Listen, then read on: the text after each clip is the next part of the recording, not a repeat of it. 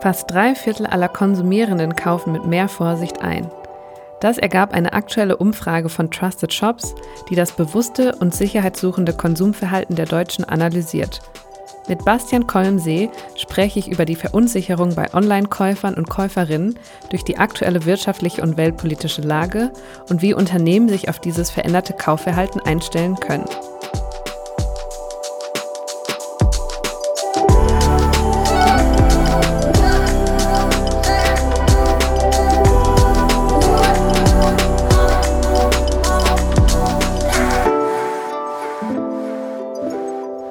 Mein Name ist Janina Jechurek und ich führe euch durch eine neue Episode von HubSpots Listen and Grow. Hallo und herzlich willkommen zu einer neuen Episode von Listen und Grow. Mit mir, Janina Jechurek, sitzt heute mein Gast Bastian Kolmsee, der Chief Product Officer von Trusted Shops. Hallo Bastian. Hi. Freut mich, dass du da bist und äh, pfiffige Zuhörerinnen und Zuhörer kennen dich vielleicht schon, weil du bist jetzt schon das zweite Mal in unserem Podcast. Also danke, dass du nochmal zurückgekommen bist. Ja, sehr gerne. Beim letzten Mal war es ja sehr gut gewesen. Insofern habe ich mich gefreut, heute wieder hier sein zu dürfen. Genau, und letztes Mal haben wir ja über das Thema Vertrauen im E-Commerce gesprochen und heute wollen wir über das ja, veränderte Kaufverhalten der Deutschen sprechen, denn ihr hattet ja vor kurzem eine repräsentative Umfrage zu diesem Thema rausgebracht, und zwar, wie das Kaufverhalten aktuell aussieht, beeinträchtigt auch durch den Krieg in der Ukraine, die Inflation, die Energiekrise mhm. und ja, allgemein die weltwirtschaftliche Situation. Ja, genau. Also wir hatten vor, wann was gewesen, vor ein paar Wochen tatsächlich ähm, das Gefühl, was wir alle mittlerweile irgendwie haben, dass wir in so einem Dauerzustand von Krisen leben und irgendwie wirkt sich das ja auf unser, auf unser Konsum, auf unser Einkaufsverhalten aus. Und ähm, wir wollten halt wirklich verstehen, wo, wo stehen die Menschen in Deutschland wirklich und was, äh, was berührt sie und wie verändert das wirklich mein, mein, mein Online-Shopping halt auch. Und das war der Grund gewesen, warum wir gesagt haben, wir möchten unbedingt eine repräsentative Umfrage haben, um wirklich Klarheit zu schaffen, ähm, wo, wo stehen wir und wo können wir auch ansetzen, um dieses veränderte Konsumverhalten auch vielleicht wieder positiv zu beeinflussen und vor allen Dingen den Händlern auch ein Stück weit äh, Handwerkszeug zu geben, wie sie da positiv darauf reagieren können. Das war so der Hintergrund der Umfrage gewesen. Ja, das ist ja auch ein sehr relevantes Thema derzeit. Und bevor wir uns die Ergebnisse der Studie ein bisschen genauer anschauen, würde mich erstmal interessieren, wie ihr quasi an die Studie rangegangen seid. Also die Methodik, so den Hintergrund hast du jetzt schon ein bisschen erklärt. Kannst du da noch so ein bisschen Kontext liefern? Ja, genau. Also wir wollten zum einen natürlich erstmal eine, eine Repräsentativität haben, sprich halt ein, eine, Art Stichprobe, die groß genug ist, äh, die auch wirklich repräsentativ ist und vor allen Dingen für die gesamte Bevölkerung repräsentativ ist äh, und haben versucht, erstmal einen, ähm, einen Partner zu finden, mit dem wir diese Studie durchführen können. Und damit sind wir mit äh, auf YouGov zugegangen und haben YouGov zusammen diese Studie konzipiert. Sprich, wir haben dann über 2000 Personen gefragt, auch nach Geschlecht und nach Region komplett unterschiedlich, um wirklich eine Repräsentativität auch zu ermöglichen und haben dann quasi einen Hintergrund gesetzt. Und wir haben dann Online-Interviews äh, geführt und die Ergebnisse entsprechend natürlich aufgearbeitet. Und diese Umfrage haben wir im Oktober durchgeführt. Das heißt, sie ist sehr aktuell. Und anschließend, wie gesagt, zu diesen Fragen, die wir wirklich als relevant empfunden haben, sprich, wie verändert sich das Einkaufs- und Konsumverhalten? Welche Aspekte sind wichtig? Wie verändert sich dann auch die Frequenz, wie ich einkaufe? Also all das, was wirklich so im Kontext von, wie kaufe ich online ein, interessant sein kann, auch haben wir versucht, in diese Studie zu überführen und haben diese dann, wie gesagt, im Oktober durchgeführt mit den Ergebnissen, die wir jetzt gleich besprechen werden. Und der Zeitraum ist ja auch sehr spannend, dass ihr die jetzt im Oktober durchgeführt habt, gerade ne, mit dem Hinblick auch auf Black Friday und Weihnachten. Genau. Also einfach so die Zeit, wo ja normalerweise ja sehr viel geshoppt wird. Ein Ergebnis, worüber ich gerne mit dir sprechen würde, war, dass in der Studie herauskam, dass 72 Prozent der Deutschen ihre Kaufentscheidungen bewusster und mit mehr Vorsicht ja. treffen. Und konntet ihr da auch herausfinden, was genau vorsichtiger in dem Zusammenhang meint?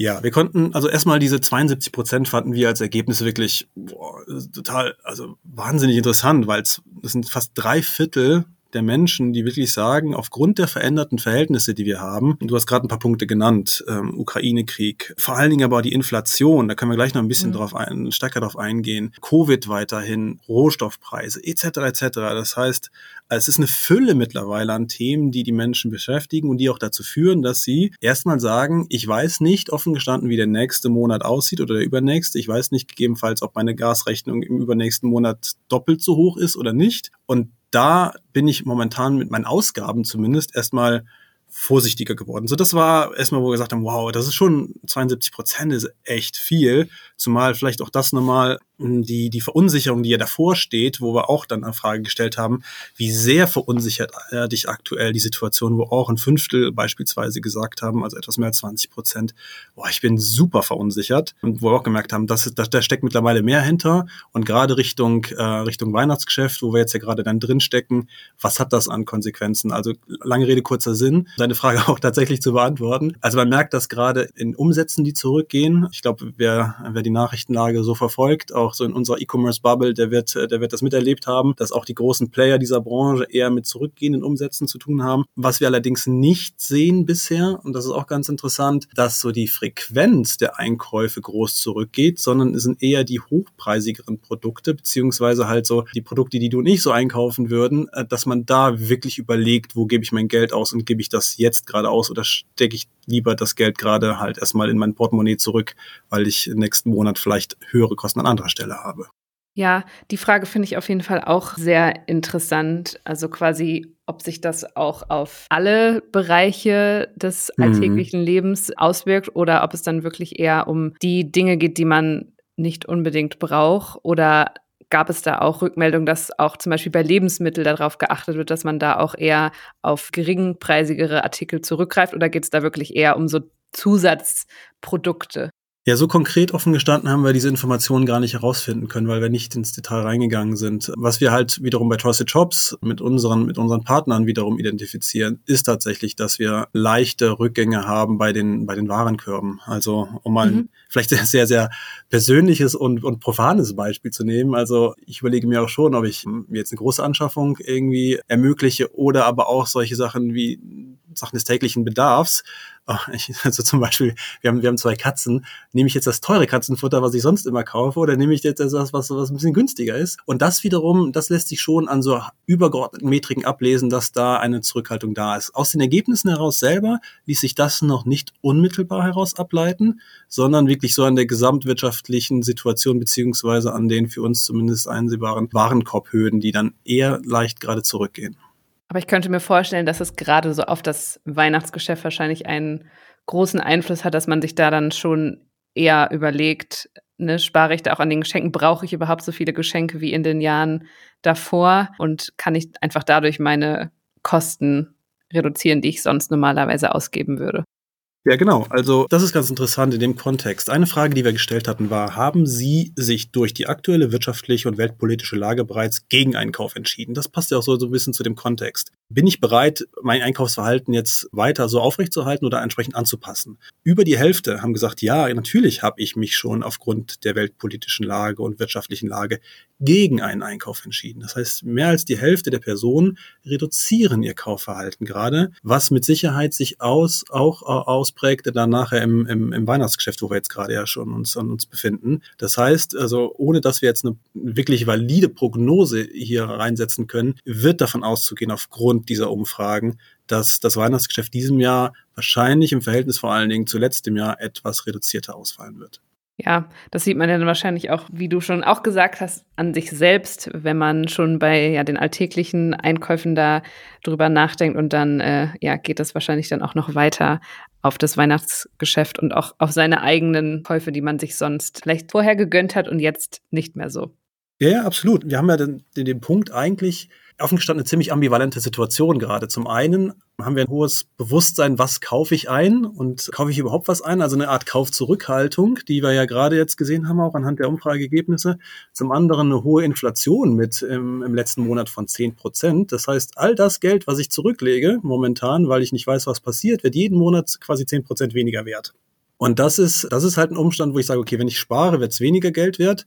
Soll ich dann wirklich sparen, ja oder nein? Das heißt, das ist das, was wir, was wir auch sehen, auch was die Umfrageergebnisse hergeben. Wenn die Personen tatsächlich oder wenn die Menschen einkaufen, dann wollen sie halt wirklich auf Nummer sicher gehen, dass wenn sie ihr Geld ausgeben, sie das richtige Produkt kaufen vor allen Dingen und auch sicher gehen äh, wollen, dass sie das beim richtigen Händler gerade einkaufen, um jegliches anderes finanzielle Risiko, was damit einhergeht, wiederum ja auch reduzieren zu können.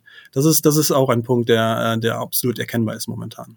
Und besonders spannend bezüglich des Sparens fand ich auch, ihr habt ja auch die Umfrage in auch Altersgruppen unterteilt und dazwischen nochmal so ein bisschen entschieden. Und ein Ergebnis, was ich mir da rausgeschrieben hatte, war, dass ähm, in der Altersgruppe zwischen 18 und 24 Jahren haben sogar hm. 77,5 Prozent angegeben, hm. dass sie ihre Kaufentscheidung bewusst oder sogar mit Vorsicht treffen. Also das fand ich auch super interessant, dass da der Anteil von der ja sehr jungen Generation so hoch ist. Ja, auch das jetzt zu Recht. Und äh, zum einen, äh, das muss man ja auch sagen, die, diese Altersgruppe selber verfügt noch nicht über große Einkommen oder in der Regel zumindest nicht über die großen Einkommen oder halt Rücklagen und so weiter. Das heißt, die Sensibilität und Kostensensibilität von dem Geld, was ich gerade habe, was gebe ich tatsächlich aus, ist, ist zum einen höher. Zum anderen natürlich auch geprägt, und das sind ja auch, deswegen meinte ich das gerade so ein bisschen eher auf Krisen, ein hohes Maß an Awareness, die wir sehen für, für die weiteren Krisen. Wie gesagt, es ist ja nicht nur mittlerweile nur eine Krise Inflation, sondern ein ganzes Bündel an Krisen, die da sind und äh, gerade diese, äh, diese Altersgruppe sehr, sehr aktiv und sehr sensibilisiert ist dafür. Das heißt, sie überlegen sich schon, gebe ich das Geld aus? Wir haben ja, wie gesagt, nicht nur Corona und die Ukraine, sondern äh, was wir oft immer vergessen, Klimakrise. Gebe ich wirklich gerade mein Geld aus, wenn ich überall gerade sehe, dass wir eigentlich unser Klima schützen müssen und auch da eher unser Konsumverhalten zurückfahren sollten, etc. etc. Also das sind Aspekte, die gerade auch in dieser Altersgruppe eine entscheidende Rolle spielen. Das könnte ich mir auch gut vorstellen, weil das ist ja gerade auch so eine die Altersgruppe, die auch zum Beispiel bei Fridays for Future sehr involviert ist oder genau. generell sich auch sehr in, in dieser Hinsicht weiterbildet. Und man ja, die Klimakrise ist ja so ein leider ein, eine ongoing Krise. Und dann kommt das jetzt einfach noch mit allen anderen Krisen zusammen. Aber ich finde es auch sehr spannend, weil das ja für viele auch so die ersten Krisen mhm. sind, die man so miterlebt, wobei hingegen so die älteren Generationen ja vielleicht auch schon andere Kriege oder Inflationen miterlebt haben. Ja, genau. Zumal, ich meine, wir haben uns ja mit unserer Umfrage beschäftigt zum einen, aber wir versuchen das ja auch zu aggregieren mit Informationen aus anderen Studien und Umfragen, um wirklich einen holistischen Blick darauf zu bekommen. Und auch da gibt es beispielsweise Studien, die sich damit beschäftigt haben, was sind wirklich die Faktoren, die unser Konsumverhalten wirklich massiv äh, beeinflussen. Und da steht vor allen Dingen die gestiegenen Preise, mit Abstand gerade das beherrschendste Thema.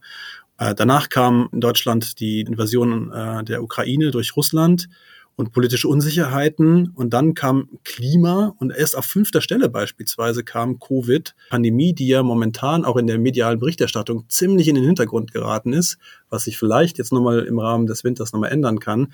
Aber da sieht man, wie, wie multikausal eigentlich momentan die Situation ist, die dazu führt, dass vor allen Dingen Menschen draußen gerade überlegen, wo sie konsumieren und was sie konsumieren.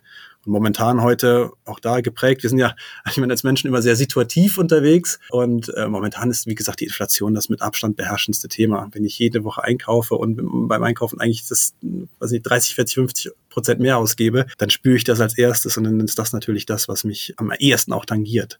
Auf jeden Fall. Und ich meine, diejenigen, die davon von diesem veränderten Kaufverhalten sehr betroffen sind, sind ja dann im Umkehrschluss natürlich auch die Unternehmen. Genau. Habt ihr dabei dann auch festgestellt, was für Auswirkungen das für die Unternehmen hat? Und gibt es da vielleicht auch einen Unterschied zwischen B2B und B2C-Unternehmen? Ja und nein. Also was, was erkennbar ist, ähm, die Kostensensitivität momentan, die ist überall gleich oder überall gleich hoch zumindest. Sowohl auch auf, auf Unternehmensseite wie auch auf Verbraucherseite. So, das ist, also jeder ist geprägt gerade von Kostensensitivität.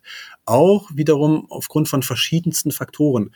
Konsumzurückhaltung, das äh, Investitionsklima ist momentan durch die gestiegenen Zinsen schwieriger geworden, jeder ist vorsichtig etc. Das heißt, auch auf Unternehmensebene sehr erstmal, wie gesagt, hohes Maß an Kosteneinsparungsmaßnahmen beziehungsweise Tendenzen gerade erkennbar. So. Nichtsdestotrotz, was wir ja auch sehen, ist, dass sich viele Unternehmen und auch viele unserer Partnerunternehmen damit beschäftigen, wie können sie vor allen Dingen dieses geänderte Konsumverhalten, was wir jetzt gerade intensiv besprochen haben, wie können sie das covern beziehungsweise sich so dagegen wappnen, dass sie sich, äh, dass sie sich gut aufstellen und äh, Maßnahmen ergreifen, um dennoch äh, zum einen gut durch den Winter zu kommen, weil momentan wird ja ziemlich klar erwartet, dass wir in den nächsten Monaten weiterhin eine Rezession haben werden, um gut auch wiederum aufgestellt zu sein fürs nächste Jahr. Und was ja klar ist, ist, dass äh, versucht werden muss, so die Kaufschwelle ja zu reduzieren. So, dass ich, äh, ich hatte ja gerade gesagt, Kunden weiterhin zwar einkaufen wollen, aber in diesem Play it safe, also auf Nummer sicher gehen Modus unterwegs sind. Das heißt, ich als Unternehmen mich wirklich damit auseinandersetzen sollte, wie bekomme ich die Kaufschwelle eigentlich reduziert. Und es kann eigentlich ja nicht sein, dass der einzige Ansatz ist, dann reduzieren wir die Preise, weil das dann eher ruinös ist für das Unternehmen, beziehungsweise auch kein nachhaltiger und langfristiger Ansatz ist. Ja, und also wir bei HubSpot haben das auf jeden Fall auch schon so ein bisschen gemerkt, dass unsere Kunden und Kundinnen auch einfach vorsichtiger werden, weil man auch einfach noch nicht weiß, wie das nächste Jahr verläuft Absolut. und man einfach ne, vorher noch nicht so richtig planen kann. Habt ihr das auch bei euren Kunden und Kundinnen gemerkt und quasi von denen ja Rückmeldung zu der aktuellen schwierigen Situation bekommen? Ja klar, also ich glaube, da sitzen wir alle im gleichen Boot. De facto, wie gesagt, versuchen ja alle und ihr wie auch wir vorauszusehen, wie wird Q1, Q2, Q3 nächsten Jahres am Ende des Tages, glaube ich, müssen wir uns eingestehen, dass die Glaskugel relativ groß ist, so. Und keiner, und keiner genau weiß, was, was, was kommt denn jetzt wirklich im März? Wie entwickelt sich das? Äh, wird's schlimmer als befürchtet oder besser als, als erwartet. Das heißt, es ist im Verhältnis zu den letzten Jahren, wo wir ehrlicherweise relativ gut immer prognostizieren konnten, wie ist nächstes Jahr, was sind so die Ziele, ähm, was sind so die Wachstumsquoten, wo es ja fast eher besser lief als schlechter. Und auch, zu, du erinnerst dich auch zu Zeiten von Corona zu Beginn, wo man am Anfang auch diese Unsicherheit hatte, die ja sofort eigentlich zwei, drei Monate später sofort verflogen war ist das jetzt anders. Und diese Auswirkungen haben nicht nur wir, sondern halt alle anderen Unternehmen. Das heißt, natürlich sind wir auch davon betroffen, dass wir mit Kunden sprechen, die sagen, wir wissen nicht genau, äh, wie es jetzt weitergeht und, und natürlich versuchen, mit uns zusammen äh, Lösungen zu finden, um diese Unsicherheit erstmal aufzufangen. So zum einen, was die gemeinsame Partnerschaft betrifft, aber zum anderen auch, um sie zu unterstützen, damit ihr Business auch weiterläuft und so weiterläuft, dass sie auch gut durch den Winter beziehungsweise gut ins nächste Jahr starten können. Also klar, die Auswirkungen, äh, die, die spüren wir oder beziehungsweise die, die haben wir natürlich auch. Und eine, so wie du es jetzt mal genannt hast, Lösung für dieses veränderte Kaufverhalten. Da kommen wir jetzt wieder zurück zu unserer ersten gemeinsamen Podcast-Episode. ja, Hier wieder das Stichwort Vertrauen, weil ähm, ja in der Studie kam dann auch heraus, dass auch immer noch ja Bewertungen von Online-Shops sehr entscheidend sind für den Kauf, für über ja, genau. 75 Prozent der Befragten. Und ja, das kann ich mir auch vorstellen, dass es jetzt wahrscheinlich noch wichtiger wird, wenn man da natürlich dann auch noch bewusster einkauft und möchte natürlich auch dann bei den richtigen Online-Shops kaufen. Kannst du uns da nochmal abholen und nochmal erklären, woran man als Konsument oder Konsumentin authentische Bewertungen erkennen kann? Ja, also es ist richtig, dass, dass vor allen Dingen das Feedback anderer, da geht es ja eigentlich darum. Also ich möchte als, als Endverbraucher oder als möglicher Kunde in einem Shop zum Beispiel ja erstmal sicher gehen, wenn ich da einkaufe, gehe ich wirklich auf Nummer sicher. Also ist diese Entscheidung, die ich hier tätige, die richtige? Habe ich irgendeinen Hassel mit der Bestellung oder äh, mit dem Produkt äh, oder im schlimmsten Fall verliere ich mein Geld? So, was mache ich?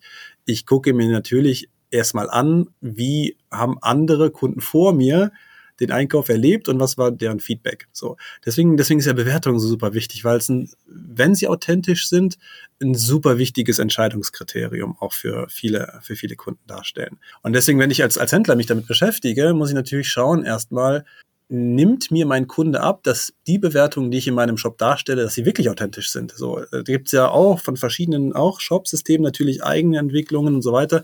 Und wenn ich als Händler natürlich meine eigenen Bewertungen erhebe, könnte man mir natürlich ein gewisses, äh, einen gewissen Interessenskonflikt da unterstellen. So, äh, muss man vorsichtig zu formulieren. Und deswegen versuchen wir tatsächlich immer darzustellen, es ist schon wichtig, dass halt irgendein Dritter sicherstellt, dass diese Bewertungen authentisch sind, sprich, dass sie, äh, dass, dass klar ist, dass hinter der Bewertung auch eine ein Einkauf wirklich gesteckt hatte, das heißt eine wirkliche Erfahrung dass ich das nachweisen kann, dass ich den Bewerter gegebenenfalls auch nachforschen kann, beziehungsweise weiß, wer hat diese Bewertung abgegeben. Vielleicht bist du für mich persönlich authentischer als mein, als mein Kollege und deine Bewertung ist mir vielleicht wichtiger, weil du vielleicht auch schon dreimal vorher dort eingekauft hast. Also das sind so entscheidende Faktoren, die für die Frage ist die Bewertung für mich relevant, weil am Ende des Tages kommt es ja darauf an, wie relevant ist sie für meine Einkaufsentscheidung. Ist dahinter eine, ist dahinter tatsächlich eine Bestellung?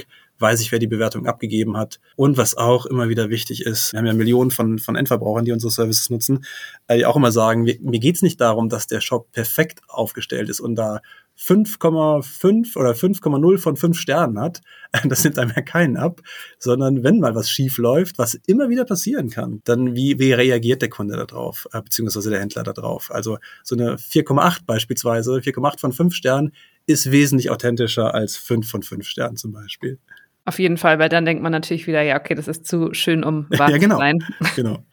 Und konntet ihr dabei auch feststellen, ob es da einen Unterschied zwischen den Altersgruppen gibt bezüglich der Wichtigkeit von Online-Bewertungen, wenn es darum geht, für welchen Online-Shop ich mich entscheide? Gab es früher, ja. Früher waren äh, vor allen Dingen so die, die ähm, klassische Zielgruppe, ähm, so 14 bis 49, beziehungsweise 14 nicht, aber also 20 bis 50, äh, wenn wir die Altersgruppe mal nehmen, waren wesentlich affiner für, für Bewertungen. Das hat sich aber mittlerweile in den letzten Jahren auch komplett gewandelt. Das heißt, es gibt aus unserer Perspektive jetzt gerade keine, keine wirkliche Diversifizierung, was die Zielgruppe betrifft, zu sagen, es ist nur für diese Zielgruppe relevant, die Bewertung, und für die anderen nicht. Das hat sich mittlerweile auch aufgrund dessen, dass ich meine, früher sprach man von Silver Surfern. Ich glaube, den Begriff, den gibt's auch nicht mehr, weil irgendwie mittlerweile alle online unterwegs sind. Das hat sich mittlerweile komplett nivelliert. Also Bewertung ist tatsächlich ein universelles Instrument, um, äh, um Authentizität und Vertrauenswürdigkeit mittlerweile darzustellen.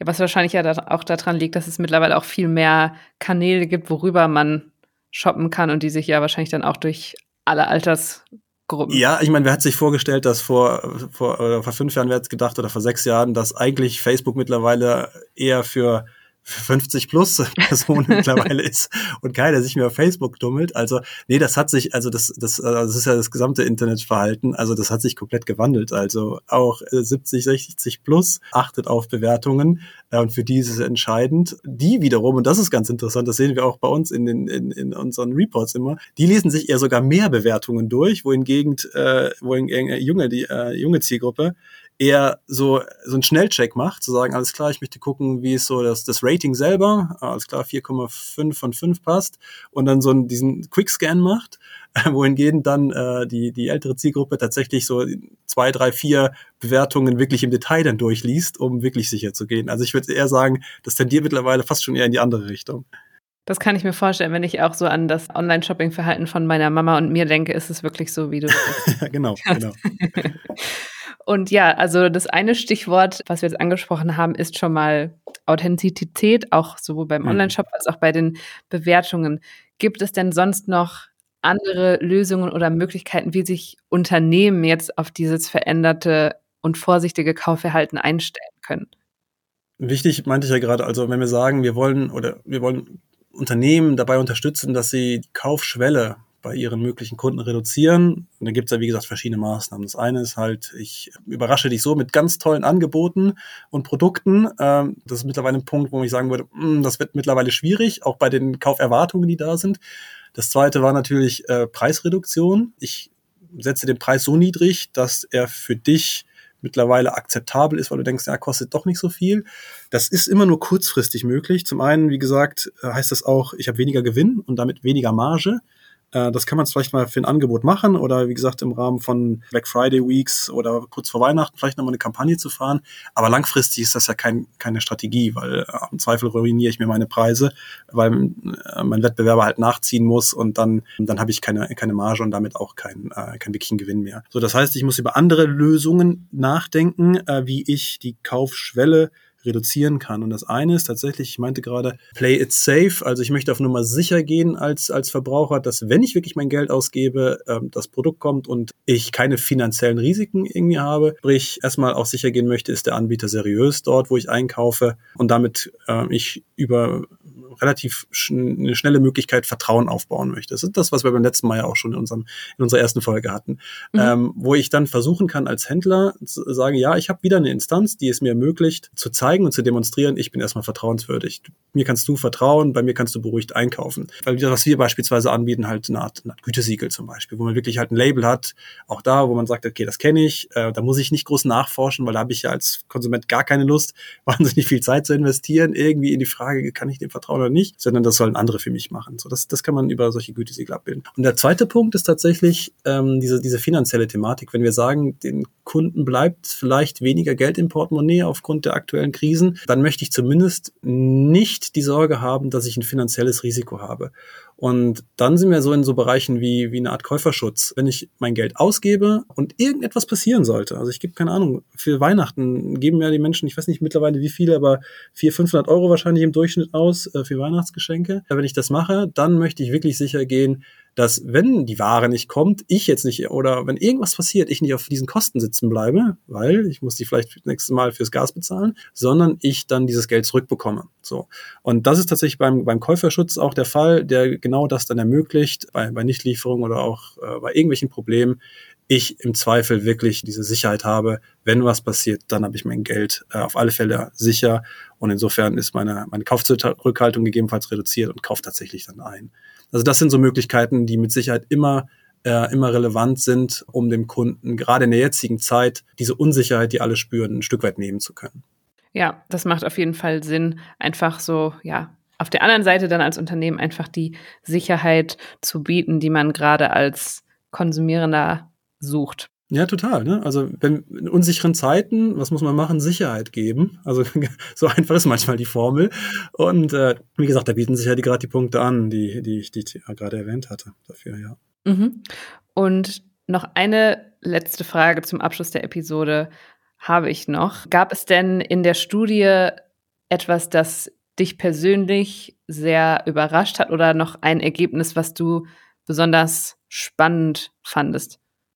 Ja, ähm, also wir hatten eine Frage gestellt, wie wichtig sind für Sie, Bewertungen haben wir ja gerade darauf, abgestellt. Das war tatsächlich ein Punkt, der mich dennoch überrascht hatte, weil Bewertungen kein Thema sind, was jetzt wirklich super neu ist, sondern eigentlich schon seit zehn Jahren schon ziemlich beschäftigt. Aber das dennoch, und das ist war krass, wirklich, auch da wieder über die Hälfte gesagt haben, nein, das ist super wichtig für mich gerade. Das war nochmal so ein Aha-Erlebnis, wo wir gemerkt haben, ah, da glaube ich, setzt man aufs richtige Pferd. Und, und auch das Thema, wie wichtig ist Ihnen die Echtheit, das, was du gerade eingestellt hast, die Echtheit von, von auch Shop- oder Produktbewertungen, mhm. wo wir mittlerweile davon ausgehen, dass durch die mediale Berichterstattung zu, keine Ahnung, äh, bei größeren Plattformen, wo man halt immer davon ausgeht, da sind Fake-Bewertungen drauf, weil sie zu schön sind und zu viel beschrieben sind. Da gibt's ja durchaus größere Plattformen US-amerikanischer Art, dass man darauf nicht mehr so wirklich achtet. Und da waren ja auch, das hast du gerade gesagt, halt über 70 Prozent der, der Personen, die, ähm, die wirklich gesagt haben, nein, das, das ist mir wichtig. Und vielleicht der letzte Punkt, was auch noch wirklich für uns ein Aha-Erlebnis gewesen ist. Das betraf das Thema Käuferschutz, was ich gerade erwähnt hatte. Und auf die Art und Weise, wie häufig die Kunden das nutzen. Also eine letzte Frage und dann, dann beende ich auch, wo wir gefragt haben, Sie haben angegeben, dass Sie in den letzten Monaten äh, für einen Abschluss eines Käuferschutzes sich entschieden haben. Und die Frage war, haben Sie die Absicherung auch bewusst auch für kleinere oder günstige Einkäufe in Anspruch genommen, wo man eher davon ausgehen würde, ja, für 50 Euro, 60 Euro brauche ich keinen Käuferschutz. Aber auch da haben über 70 Prozent gesagt, nein, auch für kleinere Einkäufe ist mir mittlerweile der Käuferschutz wichtig. Also das war für uns auch nochmal ein wirkliches, äh, muss ich ehrlicherweise sagen, als Anbieter eines Käuferschutzes nochmal ein wirklicher Punkt, wo wir gesagt haben, wow, krass, das hat sich gewandelt. Wo früher eigentlich ich für größere Einkäufe sage, das Sicherheitsbedürfnis habe ich, haben wir jetzt auch für kleinere Einkäufe, also über 70 Prozent, wie gesagt, sagten, nein, auch für kleinere Einkäufe möchte ich den Käuferschutz nutzen? Das war, glaube ich, so, wenn ich rückblicke, tatsächlich so mit das, das, das interessanteste Ergebnis, was wir so nicht erwartet hätten. Ja, das kann ich mir vorstellen. Das ist wirklich sehr interessant, weil ja, ich meine, so dass man den Käuferschutz wahrscheinlich eher genommen hat für so teure Sachen, war ja wahrscheinlich schon immer so und hat sich jetzt auch nicht geändert. Aber genau. auch da sieht man wieder, ne, dass auch in der Hinsicht die Leute viel vorsichtiger geworden sind und quasi so in jedem Schritt des Kaufprozesses auch immer noch mehr diese Sicherheit haben wollen. Ja, genau, absolut, absolut. Ne? Also und deswegen, also auch selbst für Sachen des täglichen Bedarfs oder auch wenn ich, keine Ahnung, ein schönes Beispiel in einer, in einer großen Apotheke online einkaufe, auch da, auch da sehen wir mittlerweile, dass die, die Abschlussquoten, die die Kunden haben, um Käuferschutz abzuschließen, die gehen immer weiter nach oben. Das heißt, das ist, und das ist, wie gesagt, fanden wir zumindest ein ziemlich klarer Beweis, dass dieses Sicherheitsbedürfnis da ist. Selbst wenn ich 30, 40 Euro ausgebe, weil 30, 40 Euro mittlerweile für viele Menschen schon über die Frage entscheiden, kann ich vielleicht nochmal irgendwie wie am, am, am, Samstag was, was Leckeres halt zum Essen kaufen oder nicht, wenn ich mittlerweile irgendwie Schwierigkeiten habe, wie gesagt, meine, meine Gasrechnung zu bezahlen. Also das war, das war wirklich ziemlich augenöffnend auch für uns gewesen. Auf jeden Fall. Und ja, dann hören wir auf einer spannenden Note auf. Vielen Dank nochmal, dass du schon jetzt zum zweiten Mal in unserem Podcast warst und über dieses spannende und sehr, sehr relevante Thema gesprochen hast. Ja, sehr gerne. Gerne wieder. ja, sehr gerne. Da komme ich auch gerne drauf zurück. Und ähm, ja, wir haben auch eure Informationen zu der Studie und die Ergebnisse aus euren Pressemeldungen etc. in den Show Notes verlinkt. Also da gerne auch nochmal reinschauen, wen das interessiert. Und ja, Bastian, dann vielen Dank und vielleicht bis zum nächsten Mal. Genau, Dankeschön dir auch und bis bald. Mach's gut.